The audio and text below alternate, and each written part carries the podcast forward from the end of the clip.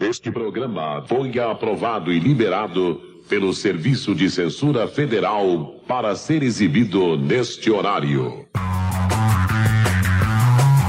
80 watts.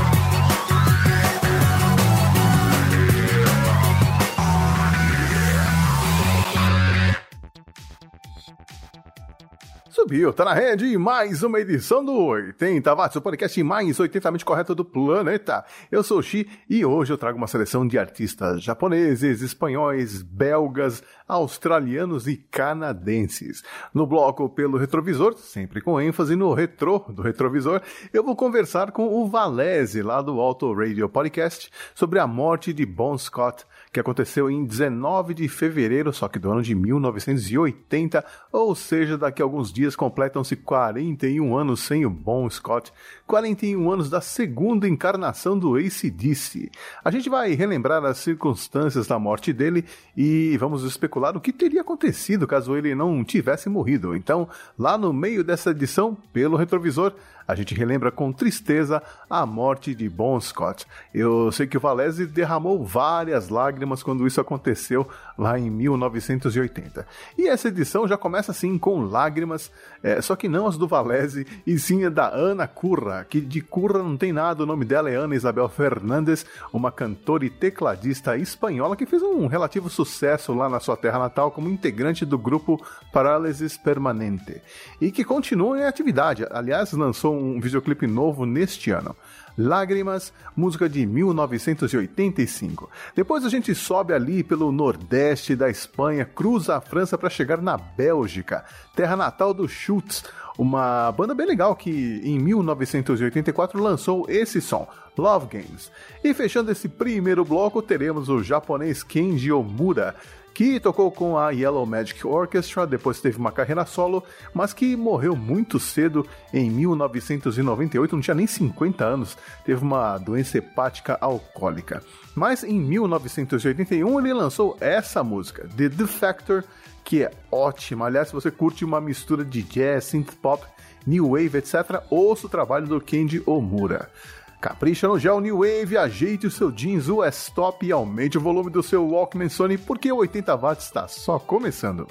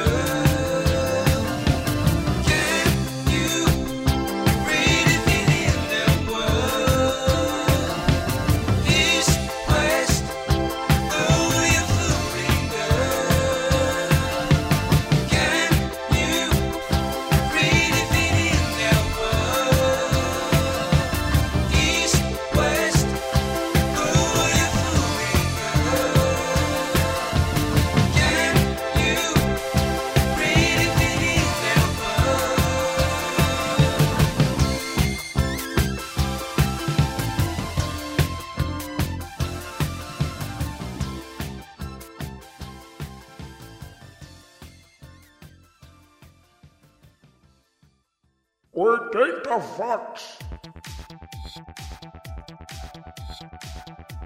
Tudo que você ouviu em megahertz agora ouve em megabytes aqui no 80 watts, o podcast que resgata as lembranças daqueles 10 anos que mudaram o mundo. Tipo o que a série The Crown está fazendo nessa quarta temporada, né? A combinação de história, música e figurino é sensacional e imperdível. Por falar em séries, essa próxima música tem muito cara de música tema de alguma série de TV. No More Heartaches do KBC uma banda americana desconhecida que só lançou dois LPs na carreira e que acabou ainda nos anos 80. Ouça aí e me diga se não é perfeita para colocar em alguma dessas séries sobre os anos 80 que vivem aparecendo na Netflix e afins. Você está ouvindo 80 watts.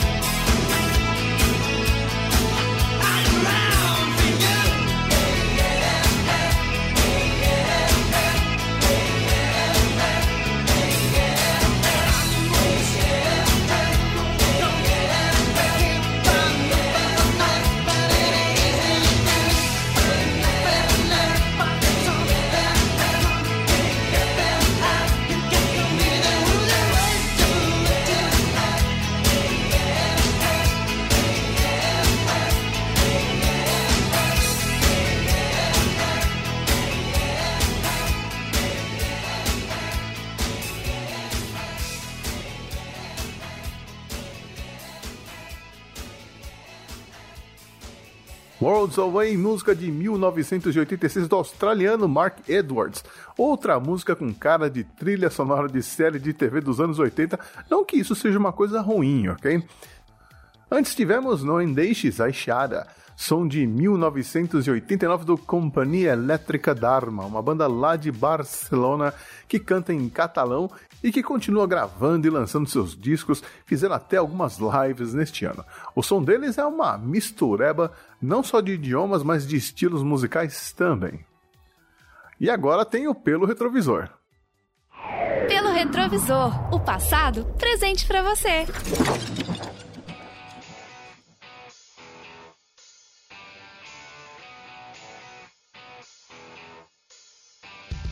No dia 19 de fevereiro de 1980, o velho e bom Scott, vocalista da banda ACDC, morria aos 33 anos de idade em Londres. O ACDC já tinha 7 anos de existência e finalmente tinha conseguido entrar na parada dos 100 álbuns mais vendidos da Billboard. E a música Highway to Hell chegou a fazer sucesso, chegou ali à posição de número 17 da parada. Hoje, 41 anos após sua morte, Ainda rolam discussões sobre qual foi o melhor vocalista do ACDC, se foi o Brian Johnson ou o Bon Scott, com alguns malucos aí, incluindo o Axel Rose na conversa. qual, qual foi a verdadeira causa da morte de Bon? Será que os anos 80 teriam sido melhores para o ACDC? Ou será que o Bon Scott teria abandonado a banda para seguir em carreira solo? Será que ele teria sobrevivido se continuasse com aquele estilo de vida desregrado e inconsequente que levava? Como teriam sido as músicas do disco Back in Black na voz do Bon Scott. Aliás, qual teria sido o nome do álbum se ele não tivesse morrido? Para me ajudar nessa especulação toda aí, nesse exercício é meio inútil, mas legal, eu chamei um cara que é fã de carteirinha da banda, tanto que está apresentando um especial sobre o ACDC lá no Auto Radio Podcast, com, em doses homeopáticas. Carlos Valese, tudo bom? Oxi, tudo bem? Olá, ouvintes. Bota homeopática nisso. É para não dar overdose, né? tá, mas tá muito bom. Um trabalho de pesquisa fantástico. O Valese, que também é fã de automobilismo e carros. E, e aí eu queria começar a conversa lamentando o local onde o Bon Scott morreu, né? Ele morreu no banco de passageiro de um Renault 5, cara. Coisa deprimente. Que deprimente. deprimente. Uma ruazinha uh, de Londres, assim, sem nenhum atrativo. E dentro de um Renault 5 que, para quem quer saber mais, mais ou menos como é que é um Renault 5, ele é um Fiat 147 metido a besta. É uma mistura de Fiat 147 com Dodge Polara. É mais ou menos isso. Apesar de ser um carro que vendeu bem, né? É feio para dedéu. Né? Não, e não é um carro, com certeza absoluta, não é um carro confortável. Né? É um carro que se vendia na época, mas é um carro, para você ter uma ideia, o Bom Scott tinha 1,73m e o carro inteiro tem 3 metros e pouquinho. Então ele não estava esticado, vamos dizer, né? e para piorar, o bom era motoqueiro, né? Ele gostava de moto, Isso. não de carro, né? Aliás, quem gosta de carro é o, o, o Brian, Brian Johnson, Johnson, né? É fã. Brian Johnson é fã. fã. Tanto é que já, já colocou no, no já no primeiro trabalho dele, no You Shook Me All Night Long, ele já começou com She Was a Fast Machine. Ah, é verdade. Inclusive ele apresentou um programa de TV chamado Cars That Rock, uma coisa assim. Que ele falava dos carros né, é, clássicos, uns carros milenares, era bem legal. Uh, bom, vamos falar então uh, um pouco sobre as circunstâncias da morte do Bon Scott. Vamos. O, o Bon ele estava numa situação meio complicada na banda. A banda estava bem, a gente vai falar sobre isso, mas o Bon Scott estava cansado disso tudo. Ele era mais velho que o resto da galera, né? Ele era sete anos mais velho que, que o Malcolm e nove anos mais velho que o Angus, para vocês terem uma, uma, ideia. Então ele já estava com 33 uhum. anos, enquanto o pessoal estava aí na metade dos 20, com muito mais pique. Mas o bom ele era o letrista, ele era o cara sensível da, da banda. E, e isso tudo estava meio que judiando um tanto dele. E naquele final de semana ele estava ele finalmente tinha comprado um apartamento para ele em Londres pela primeira vez. Ele estava morando numa casa dele e estava namorando uma, uma garota oriental de nome Ana Baba. Só que ele tinha um grande amor, que era a Margaret Smith, a Silver Smith, que é um amor antigo e aqueles amor bandido, né? A Silver ela era uhum. a, naquela época a grande fornecedora de drogas para Londres e pro, pro cenário musical de Londres, né? O Ronnie Wood dos Stones era muito amigo dela e tudo. E o Bon Scott tinha uma relação de amor e ódio, eles ficavam juntos e se separavam muitas vezes. Uhum. Então eles estavam começando a pensar no próximo álbum. Eles estavam uh, num pequeno hiato em fevereiro. Passou o Natal. Uh, eles normalmente voavam para a Austrália no Natal. Ele passou o Natal com os pais, voltou para Londres. Teve uma temporada de premiações em janeiro. Ele tinha voltado para casa, mas ele resolveu que ia ficar escrevendo, né, para o novo álbum. Nesse dia, pediu para a namorada sair de casa, ia, ia até a casa de amigos para não atrapalhar. E quando ela ligou para ele à noite, nessa noite do dia 18, que era uma segunda-feira, ele disse: Não, tá tudo bem, escrevi alguma coisa aqui e já tô indo dormir. Aí ela disse: Eu vou dormir por aqui tá? então. Ah, tudo bem, tudo ótimo. Só que ele não estava afim de dormir, ele já tinha ligado para Silver convidando para sair. Ela disse que não, estava frio, uma noite fria de Londres. Ela falou que não ia sair, mas que ela estava com um amigo na casa dela, o Alistair Kinnear. Alistair, Alistair, não sei. Kinnear. Era um baixista também desconhecido, mas que ele tinha é, ingressos para um show no Music Machine e ele ia buscar o, o bom para eles saírem juntos. Esse Alistair, depois contando a história, disse que quando ele chegou para buscar o Bon Scott, o Bon já estava assim, trançando as pernas. O Bon tinha um problema de alcoolismo já há uhum. muito tempo. Não se tem nenhuma notícia, ninguém nunca viu, não, não existe boato forte de que o Bon Scott usasse drogas. O Alistair, pelo contrário, estava lá com a, a Silver, provavelmente devia ter alguma coisa no bolso. Mas eles foram pro show e no show não ajudou nada que o Bon estava tomando doses quádruplas de uísque durante a, a, a, apresentação, né? Uhum. No retorno do show, por volta de uma, duas da manhã, o Bom apagou no carro do Alistair, que parou na casa dele, tocou a campainha, não tinha ninguém na casa dele, a namorada estava fora. Ele pegou as chaves no bolso do, do Bon Scott, inclusive subiu até lá, mas não conseguiu tirar o Bom do carro. Carro pequeno, Bon Scott era encorpado. Ele ligou para Silver e falou: O que, que eu faço? Ela falou assim: Não, vai para tua casa, leva ele para dormir na tua casa. O Alistair levou o Bom até a casa dele, nessa fatídica rua, mas não conseguiu tirá-lo também. Ele parou a mais ou menos meia quadra de casa, onde ele achou vaga, ele não conseguiu tirar o Bom do, do, do carro, ligou de novo para Silver e ela falou assim: ah, ele volta e meia paga assim, só dá uns cobertores para ele que tá tudo certo. O Alistair foi em casa, pegou os cobertores, cobriu o Bom Scott, fechou o carro, deixou um bilhete dizendo onde é que era a casa dele, o número da casa, e foi dormir. Isso eram mais ou menos quase 5 da manhã hum. do dia 19, já terça-feira. Por volta das 11, um amigo tocou o interfone da, da casa do Alistair. O Alistair estava com uma ressaca do tamanho do mundo. Ele falou assim: Não, não vou sair, não vou fazer nada, só dá uma olhada no meu carro que tem um cara dormindo lá. Esse amigo dele, não sabe se ele foi olhar no carro e não viu, ou se ele nem foi olhar, passou um pouquinho, ele tocou e falou: Ah, não tem ninguém ali. E o Alistair pensou: Ah, o bom acordou, pegou um táxi e foi para casa. Quando o Alistair saiu de novo de casa à noite, já, umas 7, 6, 7 horas da noite, foi o que ele tomou o susto. O Bon Scott estava no carro dele ainda, dormindo na mesma posição que ele tinha deixado. Frio. Ele se desesperou, foi direto, levou direto para o hospital. E chegando no hospital, o Bon Scott já foi declarado morto ao chegar já. Cara, que, que coisa absurda, né? Eu fico pensando, será que o cara olhou de longe o carro falou que não tinha nenhuma cabeça à vista? Ele falou, não, não tem ninguém lá. Ou de repente nem foi, né? A gente não conhece a é. pessoa, né? tava meia é. quadra, o cara falou, não vou até lá. E aí vem aquelas primeiras especulações, né? Será que se ele tivesse visto bom, será que teria como salvar? É, é um pouco difícil, porque se ele estava às 5 da manhã já eram às 11, o que, aconteceu? Quando, no hospital, o pessoal eh, não fizeram teste para drogas, a gente não sabe. Existem especulações, uhum. não sabemos se o, Bron, estava drogado ou não. Não existia nenhum sinal de vômito, então ele não morreu ah, engasgado, afogado, como o Bonzo, né, o baterista do LED, uhum. morreu nesse mesmo ano dessa maneira. Muito provavelmente o que aconteceu, e agora eu tiro um pouquinho assim essa parte, coloco o meu, meu lado, meu jaleco, né? Que eu sou médico. Muito provavelmente o que aconteceu foi que o bom realmente ele teve questão de um coma alcoólico, ele teve um rebaixamento muito grande do nível de consciência e foi respirando cada vez mais lentamente até fazer uma parada respiratória. E isso ajudado com o frio de Londres em fevereiro, né? Ah. Provavelmente algum grau de hipotermia ele teve, apesar de não estar tá ah, no, no laudo do atestado de óbito. Aliás, o atestado de óbito é até interessante, porque ele veio como morte por desventura. Né?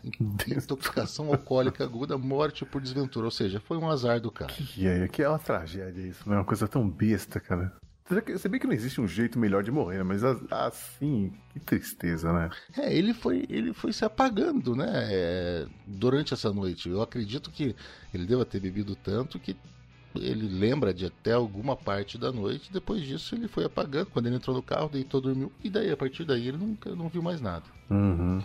É, eu, eu, eu, vi histórias dizendo que ele meio que, que já tinha abusado da sorte, né? Porque ele já tinha tido algumas overdoses em anos anteriores. Você ouviu falar alguma coisa sobre isso? Tipo. Sim, tem, tem pelo menos dois episódios em que a Silver uh, uma vez ligou para o empresário deles e uma outra vez uh, chamou o, o 911 lá de Londres porque o Bom teria tido pequenas paradas respiratórias, alguma coisa assim.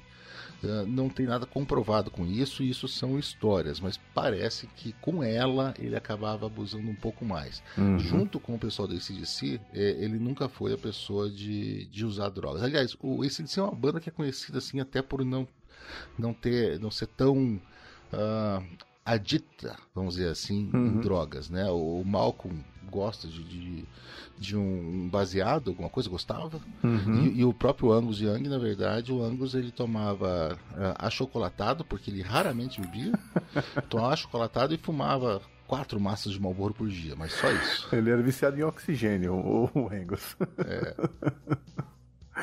Mas, cara, é, como é que estava a carreira do ICDC nessa virada aí de 79 para 80? Cara, eles estavam no ponto, o que a gente achava que era o ápice deles, né? Eles acabaram subindo mais um pouquinho.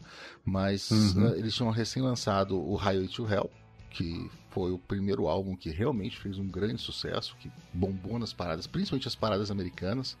O ACDC ele demorou um pouco para estourar nos Estados Unidos, o pessoal gostava muito deles ao vivo, mas não comprava tanto os álbuns. E com o Highway to Hell, que foi o primeiro álbum que eles tiveram com um produtor diferente, que o produtor de todos os álbuns deles até então era o irmão deles, o, né, o George Young. Uhum. E quando eles chamaram um sul-africano, o Robert Lang, o Mutt Lang, o Lang ele fez três álbuns espetaculares do ACDC. Fez o Highway to Hell, fez o Back in Black é, e fez. Me fugiu o terceiro agora, que foi mais uma despedida dele. Depois a gente lembra disso. Mas o Lang conseguiu eu não, eu não vou dizer polir, porque o som do ACDC nunca foi polido, mas ele conseguiu aparar estas do som para deixar o ACDC mais palatável, ou pelo menos uh, mais audível para o grande público. Então eles venderam uhum. muito, o dinheiro estava entrando, por isso que foi a primeira vez que o Bom comprou uma casa, porque ele realmente tinha dinheiro entrando. Então a banda estava no seu, no seu ápice.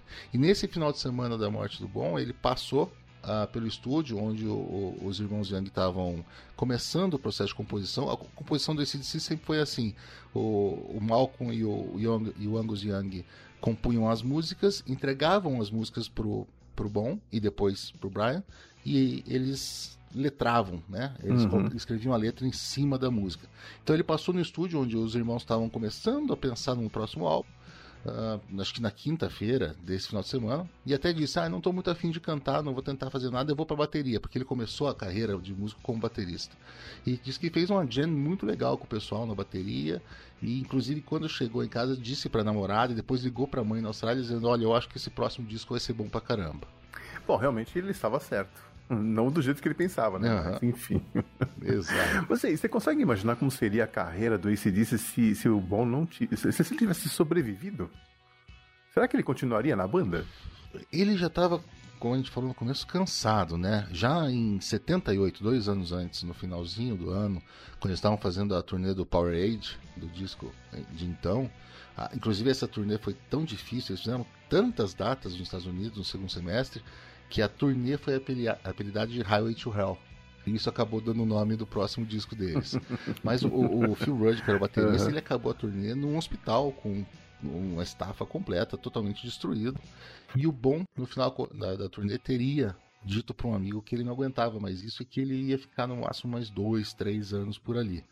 Ele tinha realmente planos de dar uma assentada. Ele sempre foi uh, um artista, ele sempre foi um, um poeta, vamos dizer assim.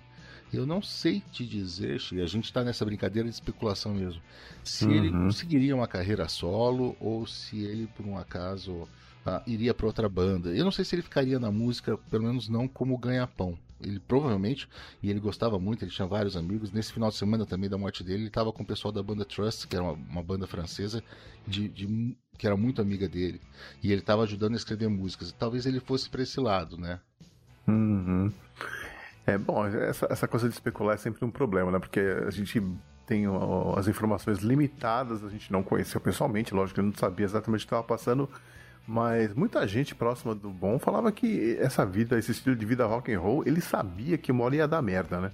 Ah, sim, ele sabia disso, porque ele também já estava aí nessa há muito tempo, né? O Bom, ele, ele era um bad boy, ele foi preso aos 16 anos na Austrália, já era figurinha carimbada da polícia, o pessoal já sabia.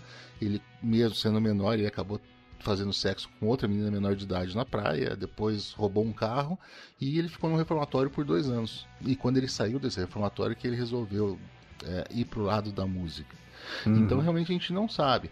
Muito do que eu faço, o trabalho de pesquisa do You, a, a, pedra fundamental é uma biografia que eu gosto muito, que é do Mick Wall, que é um cara que escreve excelentes biografias ah, sobre bandas de rock, né? Eu tenho Sensacional. deles. Aliás, ele tem vários podcasts que são sensacionais. Eles. São muito bons. Então, muito do que a gente está comentando aqui, até a gente está se baseando no que ele falou e depois a gente vai é, estudando um pouco mais.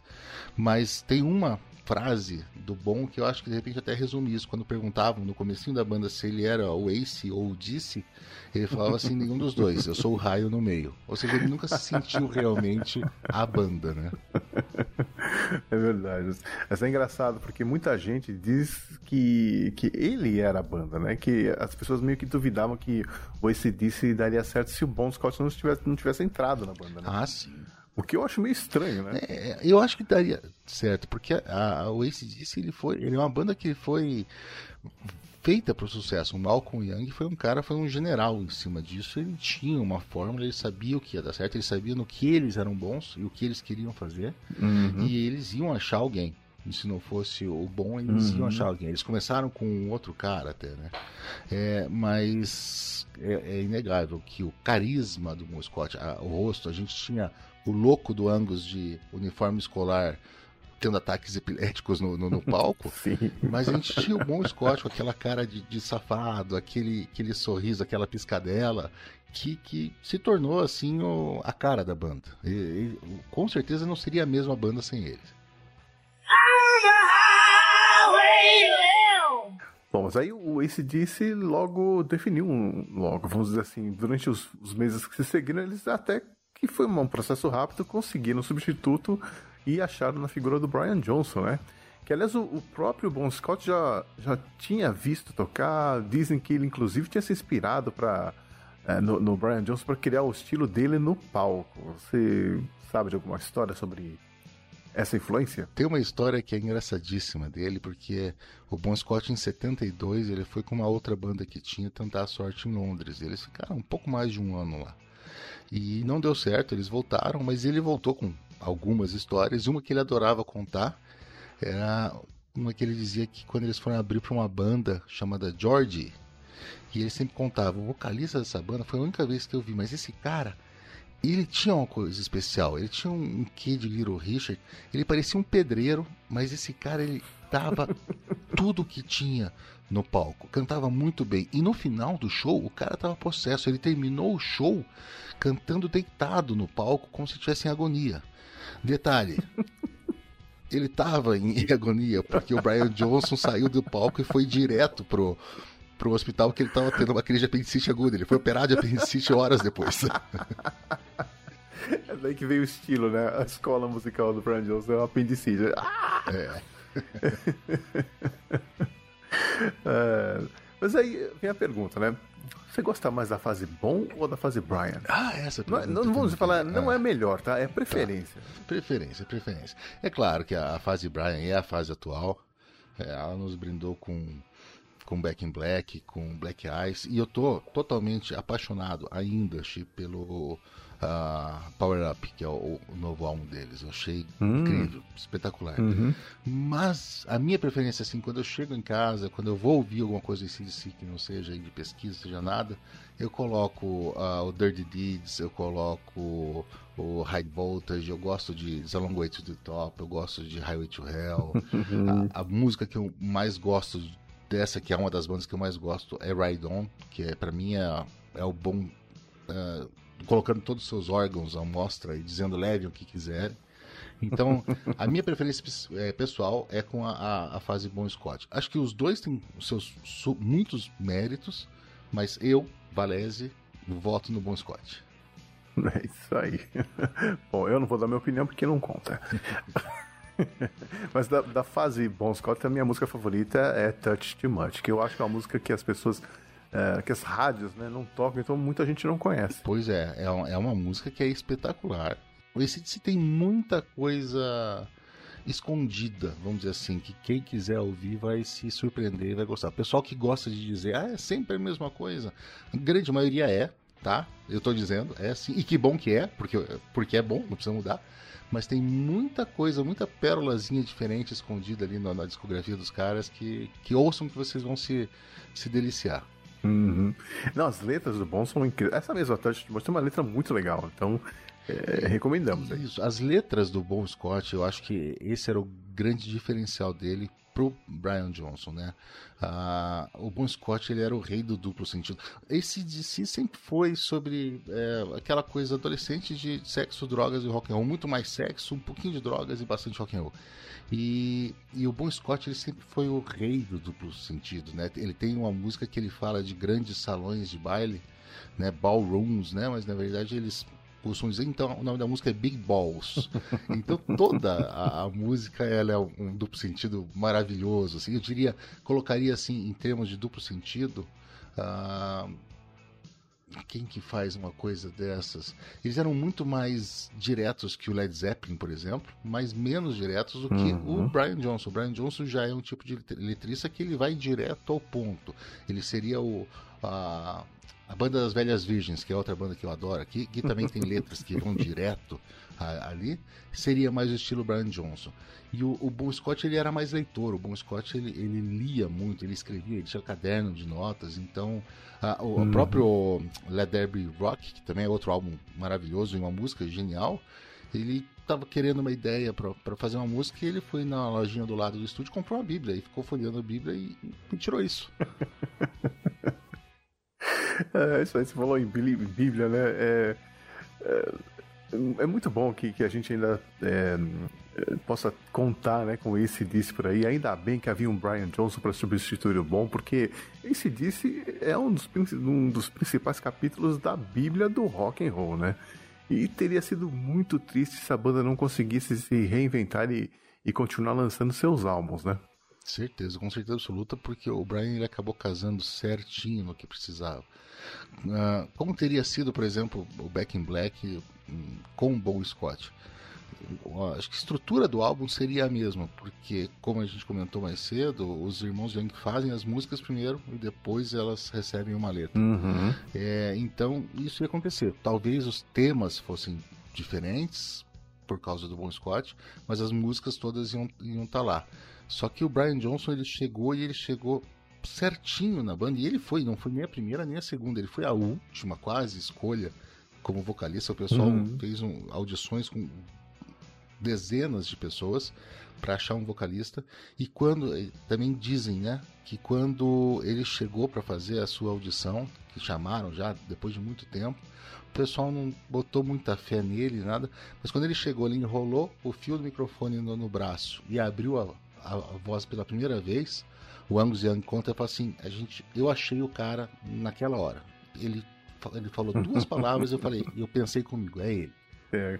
Essa história do, do, de como seria o Back in Black com a voz do Bon Scott, tem algumas músicas que eu consigo até ver o Bon cantando, né? Tipo, You Shook Me All Night Long, eu consigo ver o Bon Scott cantando. Total. Mas tem outras, tem outras que não tem como, cara. Tem que ser o Brian Johnson. Ah, sim. Hells Bells, Porra. Hells Bells, Shoot to Thrill, a própria Back in Black, eu, eu acho que é o Brian. Johnson, é, é ele, né? Uhum, e essa que é a beleza do disco. Quando a gente olha e fala, caraca, mas como eles conseguiram, eles já, já eram bons com bom, ficaram melhores ainda, sabe? Então, tipo, Não, é, é, incrível. E eu acho muito interessante que foi, é, foi um disco tributo, o nome do disco foi um tributo, uhum. o disco foi pensado, não o tema todo, mas foi pensado como um tributo. Ele abre com Hells Bells, que, que, é, que são sinos tocando, uma guitarra que parece um cortejo fúnebre.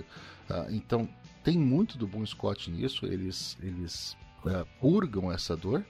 Mas aí no meio do álbum eles têm um nome, uma música chamada Have a Drink on Me, de um Sim. cara que morreu de intoxicação alcoólica três meses antes. Então eu acho muito legal isso, a maneira como eles se forçaram uhum. a seguir em frente. É complicado essa história do álcool aí, mas enfim é, tá intimamente ligado aí com a história do, do sexo e do rock and roll. Bom, é, e onde é que os fãs de ACDC podem ouvir mais histórias aí sobre a banda, o, o Valézio? Ah, nós estamos lá no Auto Radio Podcast. A gente fala de corrida e a gente fala de música temos vários quadros aí. O, o é um, é um, rei em criar quadros e, e achar gente boa para fazer isso. O Thiago Raposo fala de rock nacional. A uhum. gente tem o quadro de, de, covers, que eu gosto muito do Under the Covers, de vez em quando eu entro ali uhum. também para contar uma historinha. E um dia o Bunnyman achou pra mim e falou assim: escuta, vamos fazer um. como se fosse um, uma discografia ou uma biografia com os álbuns de uma banda. Eu falei, top, topo na hora. Ele falou assim: você quer fazer a tua banda preferida?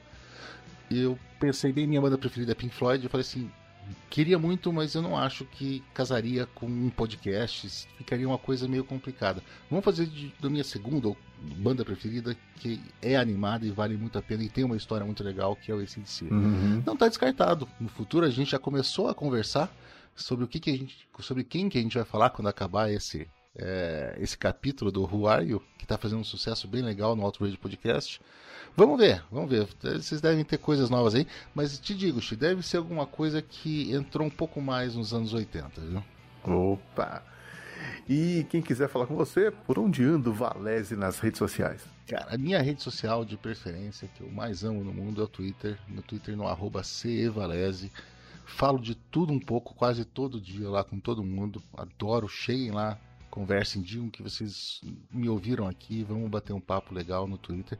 Tô no Instagram também, Valese F1, a gente fala um pouco de Fórmula 1, um pouco de música, mas já é um pouco mais novo. Eu já sou um cara mais das antigas, eu vivi os anos 80, assim como você, então o Twitter para mim já tá de bom tamanho. Não vamos complicar, né? É. É isso aí, Valese. Prazerzão receber você aqui no 80 Watts. Obrigado, cara. Valeu.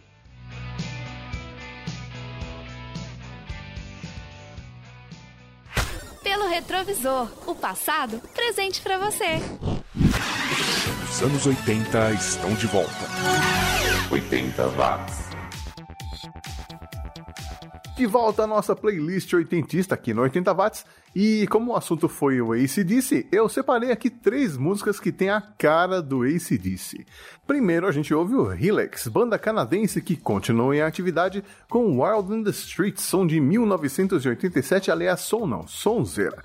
Depois teremos o Dirty Looks, uma banda lá de São Francisco liderada por um dinamarquês, o guitarrista e vocalista Henrik Ostergaard.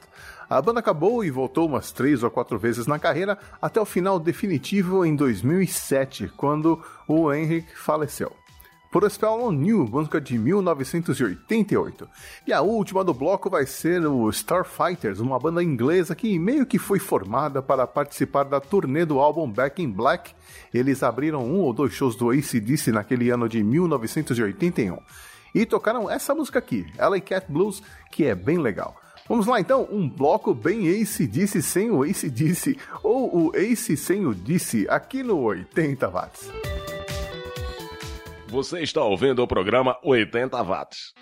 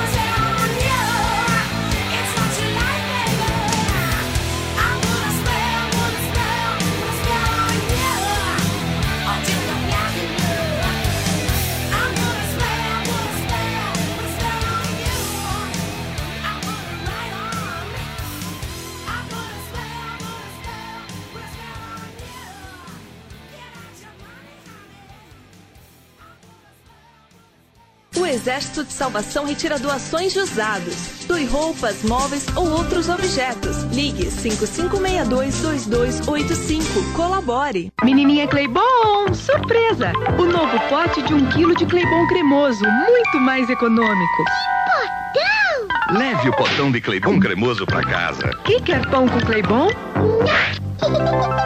Você está ouvindo 80 watts.